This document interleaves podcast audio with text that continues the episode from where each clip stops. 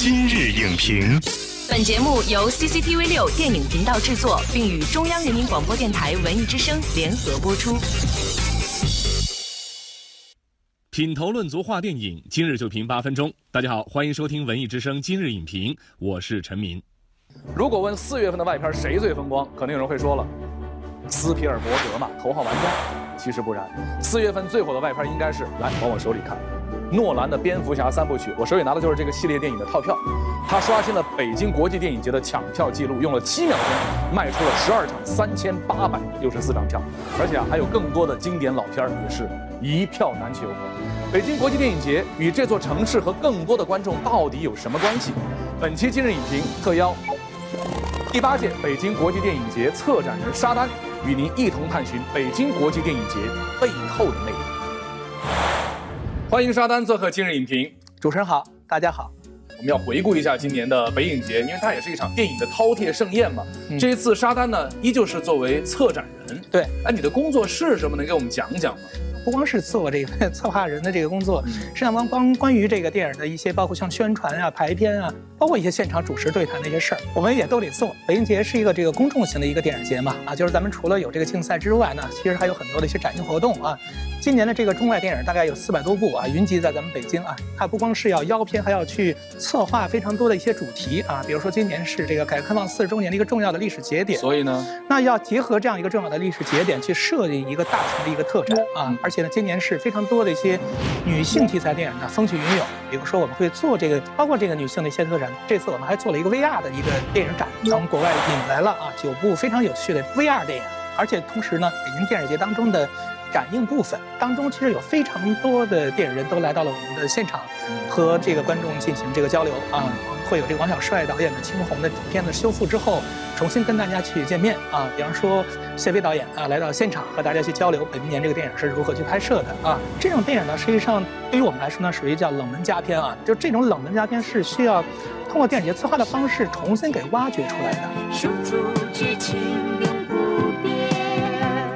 感觉北京电影节一下子把这个北京这个城市变成了一个大的光影的电影院，嗯或者说博物馆。然后里边的这些珍品呢，被一件一件的有规律的、尊重艺术规律的把它展示出来，让大家既能够知其然，还能够知其所以然。对，这当中是一个非常奇妙的事情。我给你举个例子哈，今年是这个日本著名的电影大师黑泽明的逝世二十周年，大家非常想看就是这个《七武士》这个作品啊。其实我们也花了高价啊，把这个影片从这个日本东宝那边去请过来了。还不光如此啊，大家都知道韦斯安德森有一部非常好看的电影叫《犬之岛》啊，全部公映了啊。如果只是说放《七武士》，还不是那么的好玩。好玩的是你要把《七武士》和《犬之岛》放在一块儿去看，你才能知道说韦斯安德森在这部电影当中是如何受到了黑泽明电影的影响。另外角度来说，丹麦电影大师卡尔德莱耶的叫《圣女贞德的受难》，这个作品正是一一九二八年拍的，到今年正好是九十周年。嗯，啊，那这个作品，尤其是对早新浪潮时期像葛达尔的作品，其实也是有一定影响的。就是这次啊，专门给大家去安排了葛达尔的《随心所欲》啊。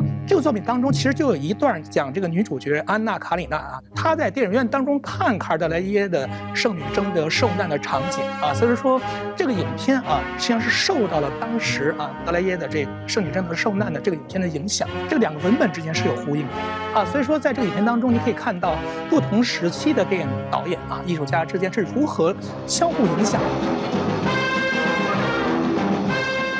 这都是电影节需要去带给观众的一些很奇思的妙想的地方。哎，太有意思了。啊！但是接下来的话呢，可能也要谈一个沙丹不是特别高兴的问题。我们看到在北影节的这个展映期间啊，嗯也会有冰火两重天的现象。这当然有一些影片的话，可能就少人问津啊。啊，这个是一个每一个做电影节当中的人都会遇到的一些问题啊，就是说，像电影节当中有四百部电影同时拥到我们身边啊，那您不吃不喝，您就从早到晚上看，您也看不完啊。所以大家其实能够在这个电影节当中选择的一些这电影是有限的，在这种情况下，当然会有一些影片会相对来说比较的冷门，比如说有一些国产新锐导演的一些作品啊。其实我们现在在整个做这个引导的时候，都会说。专门给这个电影，比如写点这个头条啊，比如说我们会专门为它设计一些青年电影人的一些交流的沙龙和这个单元，或者说甚至让一些比如说我们的著名影星来推荐一下这些电影啊，比如说今年是杜江来做国片单元的这个大使。我是第八届北京国际电影节北京展映的国片推荐人杜江。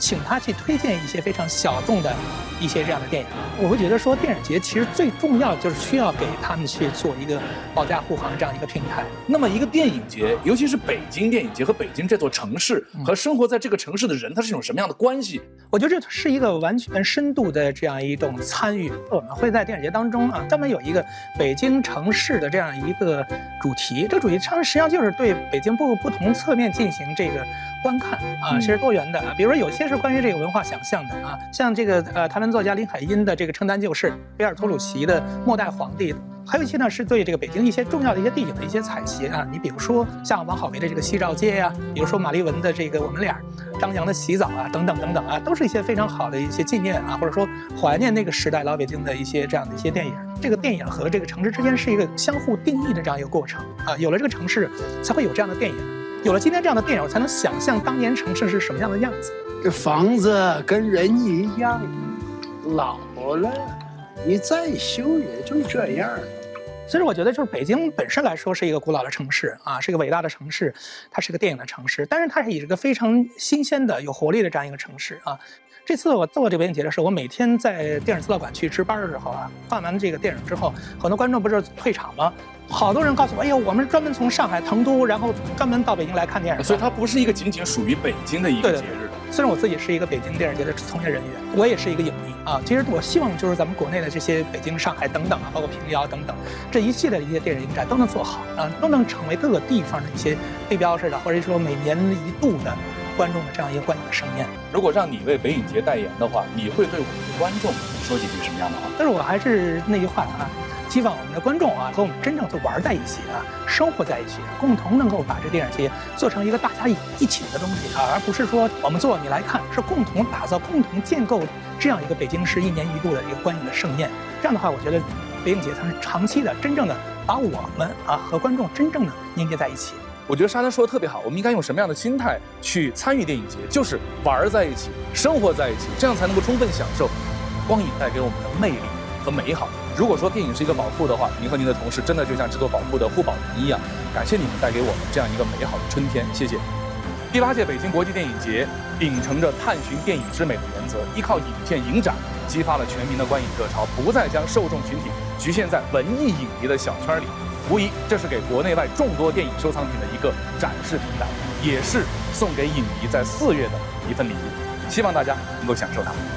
本栏目视频内容，请关注 CCTV 六电影频道，周一到周五每晚十点档《今日影评》。